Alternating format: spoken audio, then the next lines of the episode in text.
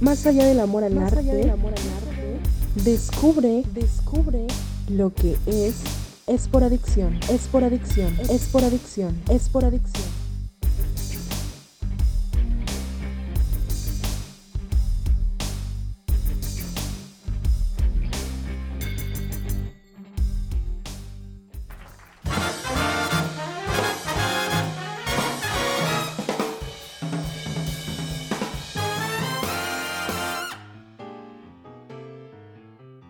Hola, ¿qué tal? Estamos en Esporadicción y hoy me encuentro con, con, un tipo que admiro desde hace algunos años. Él sabe mucho sobre estas cuestiones de marketing, que es de lo que vamos a hablar hoy. Porque estuvimos en un proyecto en donde nos dimos cuenta de un común denominador casi de la mayoría de los artistas. Quieren salir adelante, quieren tener una mejor trayectoria, pero les hablas de las estrategias para lograrlo y como que se echan para atrás, ¿no? Como que les da hueva.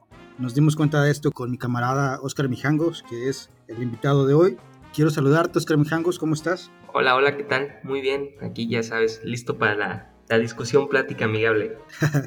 Oscar Mijangos, eres comunicólogo, ¿cierto? Es correcto. ¿Cómo fue que te adentraste a lo del marketing? ¿Es parte de, de, comunicaciones? Pues mira, tiene que ver. Me empecé a entrar por la parte de la creación de contenidos. Ajá. Y los contenidos pues, son una parte muy importante del marketing. Digo, no es todo el marketing, pero es una parte importante. Ya de ahí empecé a ver las demás herramientas y pues todo se convirtió en un conjunto de herramientas que es posible usar para, para un posicionamiento o, dicho coloquialmente, que la gente te encuentre en medios digitales. ¿Te has dado cuenta que este rollo del marketing causa como que cierto tipo de hueva general, de prejuicio? Pues fíjate que de hecho por ahí quería empezar. Digo, ya sé que el tema es enfocado un poquito a los artistas, pero para darle un poquito de contexto, yo creo que el marketing le da hueva a la mayoría de los mexicanos. ¿Por qué crees que pasa eso? Mira, según mi teoría, el marketing, lo que necesita el marketing, porque el marketing no es solo hacer anuncios, va más allá, va más allá... Eh, hacer planeaciones de negocios y demás. Entonces,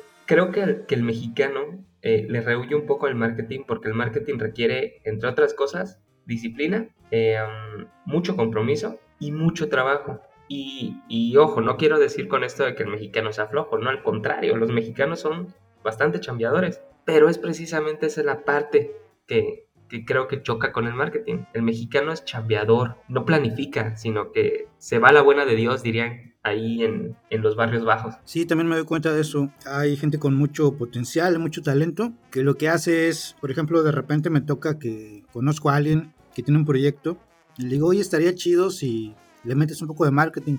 Y me dice, ah, sí, comparto mucho en redes sociales, en grupos, pero yo me quedo pensando y sé que eso no es marketing, ¿verdad? Es correcto, mira, igual y podemos hacer como que un, ejercicio así muy, muy rápido y, tiene que ver con precisamente para clarificar que el marketing no solo son anuncios, no solo es compartir, es también planificar. Eh, digamos, en un, una historia aquí inventada, que tú Ali de repente te das cuenta que venden lápices a 50 pesos y encuentras un proveedor que de repente dice, Ali, solo te quiero vender lápices a ti, los vendo a 10 pesos. Y pues dices, va, es negocio, pues si lo están vendiendo a 50 y yo los compro a 10, los puedo vender en 20 y le gano 10. Ahora mi pregunta es, Ali, si los compras en 10 y los vendes, y los vendes en 20, ¿cuánta es tu ganancia? ¿10 pesos? Así piensa la mayoría del mexicano chambeador. Es correcto, dice, son 10 pesos. Pero en un supuesto, Ali, tú estás en tu casa, tu proveedor está a la otra, la otra punta de la ciudad. ¿Cómo, tú, Ali Benítez, cómo lo irías a ver? ¿Te irías en bicicleta? ¿Te irías caminando los 20 kilómetros? ¿O tomarías una combi, no sé. ¿Cómo, ¿Cómo llegarías a tu proveedor? Fíjate que eso aún entendiéndolo no lo entendemos, porque a mí me pasa. De repente me toca producir libros ¿Sí? y es, una, es un costo de la producción y el precio que doy, como que doy por hecho inconscientemente que después de, del costo de producción lo que sigue es la ganancia. Cuando yo mismo estoy viendo que me muevo en transporte, que hay otros gastos que de repente no contemplamos y todo eso. Así es, es correcto, te digo, esa es la parte del mexicano chambeador. Por ejemplo, si a ti te cuesta 10 pesos el lápiz y lo vendes en 20, pues tu ganancia no son 10 pesos. Eh, si, si, metemos aquí un poquito de, de, de, ¿cómo decirlo?, de conceptos técnicos, tenemos nuestra utilidad bruta, que es son esos 10 pesos. Pero todavía le tenemos que quitar costos eh, operativos, cuánto te costó el camión, eh, si comiste o no durante ese trayecto, eh, si te anuncias en internet, cuánto te cuesta el internet al mes. Y de esos 10 pesos de ganancia probablemente nos queden 3 pesos. Entonces, si quieres ganar más, pues tu precio no puede ser 20, puedes venderlo en 33 a lo mejor y a lo mejor te quedan 10 pesos. Pero es, a eso es a lo que voy. El mexicano es chambeador, es utiliza frases como a la buena de Dios, como eh, échale, échale ganas, si no, no vas a prosperar, pero es muy desordenado. Eh, tú estás en el tianguis. Sí, es como muy simplista, ¿no? Es como muy simplista, no, no ve las cosas más a fondo. Exacto, entonces es como, es como el vendedor del tianguis. Los, los vendedores del tianguis ganan toneladas de dinero, eh, en algunos casos, en algunos otros no. Pero los que ganan mucho dinero, digamos que no has tenido ventas en todo el día y de repente en una hora te caen mil pesos. ¿Qué es lo que hace el tianguista? Si tiene, si, si trabaja con su familia. Ah, tomen 500 pesos y váyanse por la comida, regresen y todo. Y al final del día se queda, no sé, con 200 pesos. Y si tú le preguntas si le fue bien, te dice que no, que le fue muy mal. Pero a lo mejor si él de esos mil pesos separa lo de la comida, o sea, se organiza y a lo mejor no, no, este, no despilfarras un poco, te das cuenta de tu verdadera ganancia. Porque honestamente, Ali, si, si pasa un tiempo y no tenemos lana y de repente nos cae de la nada 5 mil pesos, pues lo primero que hacemos es ser bien espléndidos con los nuestros, ¿no? Sí, así es. De hecho, a mí me pasa. de repente no tengo nada y cuando se trabaja de manera independiente sucede eso. Que hay, hay periodos en los que no ganas nada y de repente, ¡pum!, empieza a irte bien. Y entonces, como ya habías tenido muchas carencias, no te habías dado tus gustitos y así, pues en el momento en el que te da bien, como que empiezas a despilfarrar. Exacto, y tiene que ver con, y, y eso precisamente, o sea, esa, ¿cómo decirlo? Esa cultura, esa característica del mexicano, es lo que lo hace rehuir del marketing, porque el marketing te pide disciplina, te pide compromiso, te pide que si te caen 20 pesos, pues separes tu inversión, separes tus gastos operativos, te quedes con tu ganancia. Pero honestamente, al mexicano le caen 20 pesos y si le dices 10 son de inversión, 5 son de gastos operativos y 2 son de gastos, eh, no sé, no contemplados y te caen 3 pesos, siempre tiene la tentación de los otros 17 guardados. Y es muy raro el mexicano que, es disciplinado y dice, ¿sabes qué? Sí voy a, a, respetar esos 17 pesos, no los voy a tocar porque tengo que volver a invertir. Es muy raro encontrar a alguien así. Generalmente ocurre una emergencia y ¿qué hacemos? Y esta es otra frase así muy, muy coloquial y estoy seguro que estás eh, eh, que la conoces. Empezamos a jinetear la lana. Se nos hace muy fácil y decimos, total, mañana vuelvo a vender y lo repongo. Sí, totalmente. De hecho, yo he usado esa frase. Voy a jinetear una lanita, ¿no? Sí. Para ir sobreviviendo. Porque pensamos que nuestra propia lana y así, y que no nos va a pasar nada, pero pues no tenemos nada de, cultura del ahorro. ¿Qué tiene que ver todo esto? O sea, sí, sí entiendo la relación, pero un poco más a fondo, ¿qué tiene que ver esta falta de disciplina y esta falta de visión con no sentirse atraídos por el marketing? Bueno, mira, yo lo que lo creo y, mi teoría es que el mexicano en general, digo, ya dimos el contexto, eh, no es tan disciplinado, es más chambeador, pero a eso súmale en el mundo del artista que el marketing lo ve como, como algo que le podría robar la esencia de su arte. En el momento que tú le dices a un artista, oye, tu pintura es, es una marca, es, es un producto, enseguida cree que lo estás encasillando en, en un concepto digamos, con los artistas más liberales, lo estás, lo estás encasillando en un concepto capitalista, en un concepto común y siente que su arte se ve limitado por el marketing.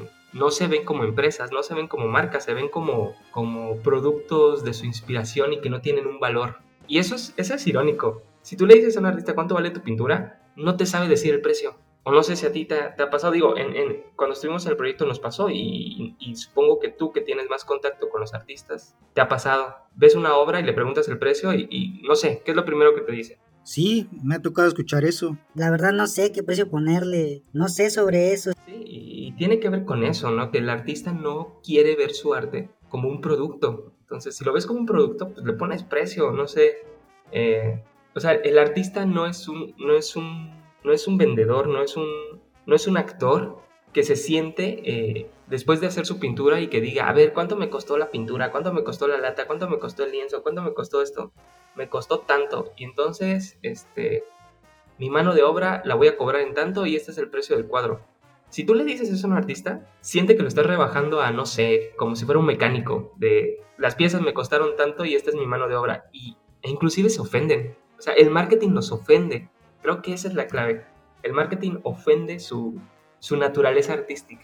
Y, y- y digo, tú con los libros no sé si en algún momento sentiste esto. Sí me ha pasado, solamente que creo que no tanto como a otros. Hay otra cosa que igual no sé si te has dado cuenta, no valoran su obra, o sea, no solamente es que no la quieran manejar como producto, sino que también no la valoran. Por ejemplo, me he dado cuenta con los escritores independientes, nos damos cuenta que a veces la producción, por algunos detalles, puede salir más económica de lo que esperábamos. Y cuando la quieren vender, dicen, no, este, propongo un precio, no haz de cuenta, pongamos un ejemplo, la producción nos costó 50 pesos, pues ellos lo quieren vender en 80, porque le salió muy barato y, y no quieren pasarse de lanza, es típicas frases, no quiero pasarme de lanza, no quiero ser abusivo y todo eso, ¿no? Pero pues no están tomando en cuenta todo lo que estamos platicando, ¿no? Que es el trabajo, llevar el producto, porque al fin y al cabo es un producto al cliente y todo ese tipo de cuestiones no, no las valoran y tampoco valoran pues, su talento. A veces ahí también entra como que la cuestión de que a lo mejor ni siquiera están seguros de que tienen talento y a lo mejor por eso no le entran al marketing. Que dicen, ¿cómo voy a difundir mi obra si ni siquiera estoy seguro de ella? Sí, puede, puede pasar también eso, ¿no? La falta de confianza. Y, y fíjate que con la cuestión de los precios es, es, no sé si decir irónico o contradictorio, pero tan solo ayer, antes de, de que platicáramos hoy, eh, me puse a ver convocatorias de escritores a nivel nacional. Y en todas las convocatorias los premios son arriba de 100 mil pesos. Y, y, y un artista no se valora a ese nivel. Por ahí hay una anécdota eh, cuando cubría, cuando estaba en los medios, me tocaba cubrir de repente algún evento cultural y había un, era un subdirector o director de cultura en Quintana Roo y él me contaba una historia. Él tenía un amigo que era fotógrafo y eh, expuso o le dio un espacio en la Casa de la Cultura en Cancún. Entonces un día vino un artista italiano, no un artista italiano, un turista italiano que sabía mucho de fotografía y cuando vio la imagen la quiso comprar entonces le dijo al, director de cultura, oye, este, ¿qué precio tiene esa fotografía? Y le dijo, ¿sabes qué? El artista no le puso precio. Déjame, le hablo por teléfono y te digo. Entonces le habló por teléfono, contesta el artista y le dice, oye, un turista quiere tu foto. ¿En cuánto se la vendo? Ay, no sé qué precio ponerle. Pues dígale que 500. Ok, sin problema. Llegó, le dijo al, al turista, el turista dijo, wow, súper bien, le dio el dinero y se fue. Al día siguiente llega el artista y el director de cultura le da un sobre con 500 dólares. Y el artista hasta se ofendió, o sea, decía, oye, ¿cómo, cómo le cobraste eso al, al turista? Yo te pedía 500 pesos. Y, y, el, y el director de cultura le dijo, mira, tú me dijiste 500. Yo le dije 500 y él supuso que eran dólares. ¿Sabes por qué? Porque él sabe cuánto vale tu arte. Él sabe cuánto vale una buena fotografía. Y me quiso dar 500 dólares. Así que no te quejes y disfrútalos. Entonces, a eso voy. El artista no sabe ponerle precio a su trabajo. Sí, definitivamente de manera general no saben. Bueno, podría decir que todos no saben si parto desde los que conozco. Hasta ahorita no conozco un artista que realmente sepa valorar su obra. ¿Tú si conoces a alguien, Oscar? Fíjate que no tanto. Inclusive por ahí, este... Digo, no lo voy a mencionar. No voy a mencionar el nombre porque pues, no le hemos pedido permiso. Pero es un, es un pintor de origen italiano que tú conoces muy bien también. Y en alguna ocasión, eh, platicando con él y su esposa, él, decía, es que esta pintura la voy a vender en, no sé, 35 mil pesos en la zona hotelera de Cancún. Y yo tomando de referencia a otro artista que, que no es tan, ¿cómo decirlo? No tiene el mismo nivel que él. Él es más un pintor, un pintor de, un pintor con trayectoria, es decir, es un pintor al óleo, eh, con técnicas detalladas, estudió arte y demás. Y el otro artista que yo le comentaba es un artista que aprendió todo de manera empírica, pero vende sus cuadros en 60 mil, 80 mil pesos. Entonces yo le decía, ¿cómo tú artista, con toda una trayectoria y una escuela, vendes tu cuadro en 35 y él los vende en 80? Y esa misma discusión, porque estaba platicando con él y su esposa, su esposa la sacó a, a relucir y le dijo, sí, yo siempre le he dicho que sus cuadros valen más, pero no quiere venderlos más caro porque no quiere abusar de las personas. Creo que el artista peca de humilde y, y, por eso rechaza el marketing, porque el marketing te dice valora. El marketing es más de, es, ¿cómo decirlo? El marketing hace los sentimientos a un lado y nos dice fríamente cuánto te costó esto, ok, entonces lo vas a vender en esto. El artista no es tan frío, el artista es más sentimental y le cuesta recibir dinero, o sea, es, es, es, es gracioso el artista creo que es el único ser humano que he conocido al que le molesta recibir dinero. O no sé si a ti te ha pasado en alguna ocasión que, ok, sí, necesito la lana, pero hasta te ofendes de, de que alguien te quiera pagar más porque valora tu trabajo. Sí me ha pasado, pero no, no tanto que me ofenda, sino que digo, ¿estás seguro? O sea, yo creo que sí es como cierta inseguridad eh, de los creadores, de los artistas, de los escritores, porque pues también creo que afecta un poco el contexto social, que se valora más a las personas que trabajan en empleos entre comillas formales, porque el arte también puede ser formal, y cuando uno prefiere pues esta libertad de ser creativo, como que da por hecho que uno tiene un privilegio, ¿no? Porque tiene mayor libertad que los demás, supuestamente. Y por eso creo que no se, no se valora la, la obra de uno mismo. Pienso, es, esa es una hipótesis que tengo. Y fíjate que es muy interesante esa hipótesis, porque creo que hay algo clave en lo que dijiste. El artista eh, no quiere ser un, un, un trabajador formal o un emprendedor formal, porque no quiere renunciar a su libertad. Eh, um, pero es precisamente ese es el punto. El marketing no te resta libertad. Lo que hace el marketing es que tengas tu libertad en orden, que lo valores. Y como dices, a lo mejor esa inseguridad, ¿no? De que eh, es como es como los diseñadores, algo les pasó a los diseñadores, creo que eso le pasa a los artistas. El diseño también es un tipo de arte, pero también les cuesta mucho trabajo ponerle un precio. ¿Por qué? Porque es como si yo voy a una papelería y alguien hable, eh, alguien abre, perdón, alguien abre un PowerPoint y me dice necesito una tarjeta de presentación. Ok, mire, fíjese que aquí hay una imagen de un buito y usted es abogado, ¿verdad? Entonces vamos a poner un buito o unas balanzas. Abogado Ramírez, se las imprimo. ¿Qué tal? Ah, súper bien. Entonces, el, el mundo del, del diseño se, se corrompió tanto a ese nivel que hoy en día, cuando un diseñador quiere cobrar lo que vale, una frase típica de los clientes es, ah, si solo es picarle a dos o tres botones. Y creo que el artista está llegando a ese punto, donde no se siente seguro y va a llegar un punto donde los mismos, cuando lleguen los artistas que en verdad quieran valorar su, su trabajo, el público en general ya va a estar acostumbrado a, esa inseguridad. Y, no dudo que en algún momento, cuando tú quieras vender un libro, pues alguien te diga, ah, pues sí es solo sentarte en tu compu y escribir y ya, es bien sencillo. Entonces, creo que, que, que también esto es como una invitación a los artistas. Si no empezamos a valorar su trabajo como artistas, va a llegar un punto donde ya no lo van a poder vender. Sí, claro, hay también funcionaría como una especie de filtro, ¿no? Porque con el ejemplo que me diste de la papelería, que usan PowerPoint, le ponen un buito, me quedé pensando que, pues sí, el diseño gráfico se confunde con tantas apps que hay que te hacen imágenes, te generan logos, pero realmente no tienen la calidad, no tienen la propuesta creativa que tendría un diseñador. Y también lo mismo pudiera pasar con los artistas y los escritores. Uh -huh. Puede ser que escriban mucho, puede ser que pinten mucho, pero si no tienen realmente una propuesta buena, a lo mejor eso mismo les está haciendo un filtro. Tal vez, tal vez aquí sea como que retarlos, ¿no? Es decir, si no te atreves a hacer marketing, es porque a lo mejor no está chida tu obra. Podría ser, digo, igual y no seas tan agresivo Ali, pero, pero sí, yo creo que, que, es parte, ¿no? Porque algo también de lo que te da el marketing es eso, estadísticas, te da datos. Y esos datos empiezan a medir lo que tú haces. Entonces, igual y el artista a veces tiene miedo de medir su arte, porque a lo mejor tiene ese miedo de toparse con que su arte no está siendo lo suficientemente bueno como para poder venderse o para autodenominarse artista. Eh, y con el ejemplo del diseño, eh, es muy cierto, a veces la gente se va por lo barato, pero no ven todo el trabajo que hay detrás de un diseñador. Por ahí digo, eh, vamos a hacer un, vamos a meter un pequeño gol, pero si buscan en YouTube a una española que se llama eh, Ter, TR, ella es, este, ella es arquitecta. Sí, sí, la sigo y soy su fan. Ah, bueno, pues entonces me imagino que ya viste el de la, el rediseño de, la, de los servicios postales en España. Sí, sí, lo vi. Entonces, ella ahí nos da una cátedra de todo lo que implica el diseño. No es solo pegar un monito, es ver todo un... Eh, no, es solo, Las... no es solo un logo. Hay todo un la, la, sí, hay, hay, un montón de factores que no tomamos en cuenta. Lo que transmite la imagen, ¿no? Un solo detallito puede cambiarlo todo. El mensaje que sí. da, la recepción psicológica que puede tener un, un loguito chiquito, ¿no? Sí, así es. Y muchas veces lo que pasa, y ella da un ejemplo muy bueno ahí, es que a veces nos hacen un logo, digamos, cuadrado, y de repente, no sé, tú eres un artista y te hacen un logo en PowerPoint, en la papelería de la esquina, y te hacen un logo cuadrado. Y de repente te invitan a una convocatoria.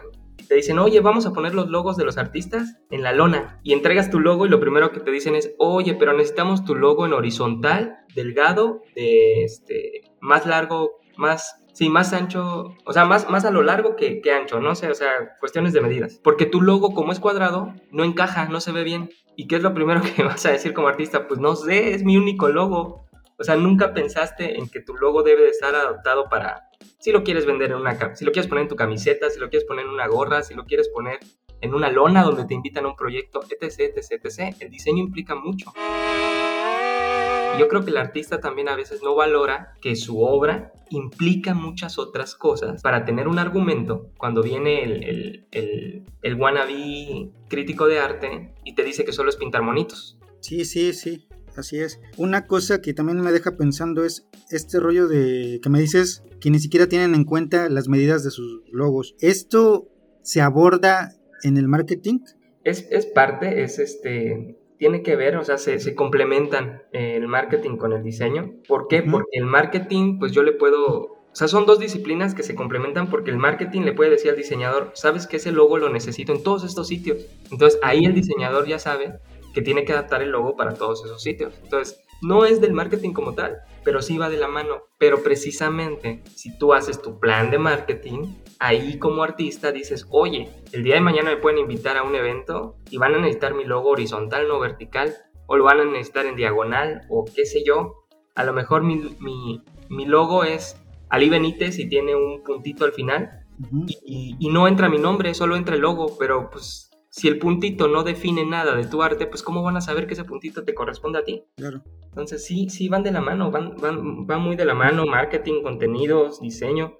Y creo que eso es a veces lo que le da miedo al artista. O sea, ver todo lo que tiene que contemplar y como que te quedas más cómodo en tu mundo de soy libre y mi arte es nace del corazón, no tiene que ver con números. Soy libre y marginal, ¿no? Porque también está esa justificación, ¿no? Sí. O sea, soy, soy tan, tan talentoso y mi propuesta es tan buena que la gente no la entiende.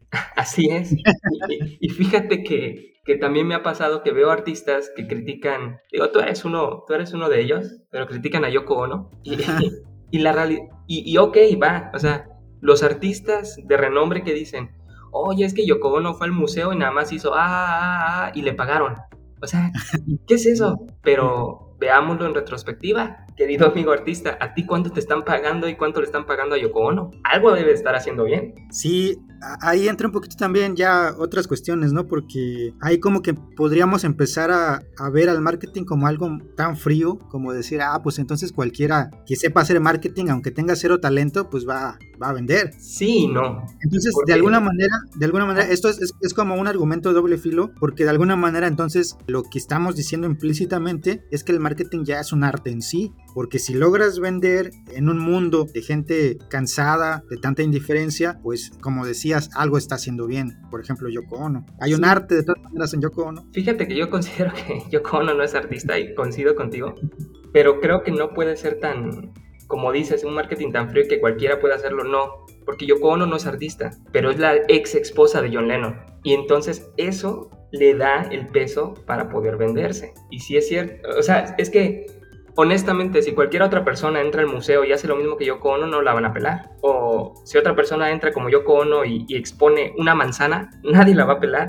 Pero Yoko Ono es, creo, quiero creer que es consciente de que su, su importancia es, soy la esposa de John Lennon. Ojo, Yoko Ono ya era artista antes de John Lennon, con una corriente ahí que ella inventó, pero nunca despegó hasta la muerte de John Lennon. Entonces, ese es su marketing. Sí, ya para ir terminando y poder invitarte nuevamente para platicar de estos temas, ¿por qué crees tú que le da tanta hueva? Ya, ya, ya lo estamos platicando, pero quisiera eh, volver a escuchar. ¿Por qué crees que le da tanta hueva a los artistas hacer marketing? Y ¿cómo podemos nosotros los mortales, porque yo cono, como bien dices, ya tenía ahí como que una ventaja, nosotros los mortales, ¿cómo, cómo podemos hacer marketing? Solamente por lógica, diciendo, ah, tenemos que escribir, tenemos que compartir contenidos, caer en esa simpleza que a veces, como te decía al principio, les digo, oye, tienes talento, puedes hacer marketing para difundir tu obra y dicen, ah, sí, comparto en muchos grupos de Facebook. Es que es precisamente, esa es una parte importante, no solo es compartir por compartir, es saber dónde compartir y, y, una gran parte del marketing es la prueba y error, pero creo que si un artista dice quiero hacer marketing, tiene que ser consciente de que tiene que dedicarle cierto tiempo al marketing porque lo requiere, requiere disciplina, requiere tiempo, requiere compromiso. Y a veces el artista dice no porque todo mi tiempo es para crear. Y ok, eh, no, no, no te digo lo contrario, pero el marketing te va a servir a lo mejor no para crear tu obra, pero sí para crear el mercado ideal para vender obra. Y es decir, hay, hay que tomar mucho en cuenta datos, estadísticas, porque te aseguro que muchos artistas que dicen comparten muchos grupos, nunca piden una retroalimentación, nunca se fijan en los comentarios, simplemente lo compartieron y ya, esperan que mágicamente se venda. Y yo los invitaría a hacer una autocrítica y a ser más disciplinados con el tema del marketing. Eso es lo que necesitas muchas veces. Y créeme que hay muchos cursos por ahí si quieren tomarlos en internet, en Google, gratuitos, los da el mismo Google sobre marketing. Y eso a lo mejor les abre un poquito el panorama. En España hay muchos ejemplos eh, que usan en esos cursos de tiendas antiquísimas que dijeron tenemos que eh, sumarnos a la era digital, revivieron y hoy en día viven gracias a eso y, venden mucho más que antes. Entonces, creo que el artista tiene que ver en el marketing un aliado más que, que, un peso, más que qué hueva con el marketing, eh, verlo como un aliado, pero sí comprometerse, porque a veces eso es lo que pasa. Nada más hacemos una parte del marketing, no lo hacemos todo. Y como no resulta, y, y es difícil que resulte si no lo haces todo, pues creen que el marketing ya de plano no sirve. O se van con alguien que no sabe de marketing y que los decepciona, ¿no? Entonces, creo que eso, eso también tiene que influir, ¿no? Eh, el, el, el, documentarse bien, el saber con quién y el comprometerse. Sí, así es. Pero fíjate que aunque se platique mucho sobre, sobre este tema, siempre queda así como que medio abstracto, ¿no? O sea, como que no se entiende. Por eso yo creo que faltaría como que una definición, porque el marketing nos hablan de marketing, hay mucha gente charlatana por ahí, como nuestros amigos Diego Dreyfus, ¿cómo se llama?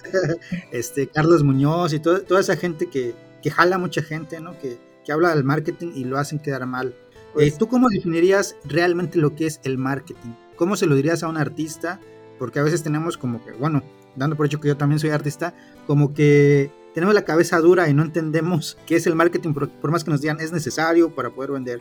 Mira, el marketing, en, rasgos así muy coloquiales, el marketing es el arte, para que lo pongamos en contexto, el marketing es el arte de entender quién quiere comprar tu producto, ¿ok? Entonces, tú puedes hacer un libro y lo puedes poner en exposiciones y demás, y a lo mejor van a ir otros artistas que te van a comprar y tú le vas a comprar a esos artistas y de ahí no van a salir. Pero el marketing es el arte de entender quién es tu cliente ideal y entonces vendérselo. Por ahí este, mencionabas a Diego Dreyfus y a, a Carlos Muñoz. Fíjate que, por ejemplo, Carlos Muñoz, digo, no me agrada, pero sí hay ciertas cosas que, que, coincido con él. Y él lo decía en algunas conferencias, él decía, ¿sabes qué? Ah, porque esa es otra, hay que invertirle. Tienes que invertirle al marketing, no puede ser nada más así por arte de magia. Y Carlos Muñoz lo decía, yo no soy una persona popular, pero te aparezco en todos lados porque invierto millón y medio de pesos al mes en publicidad.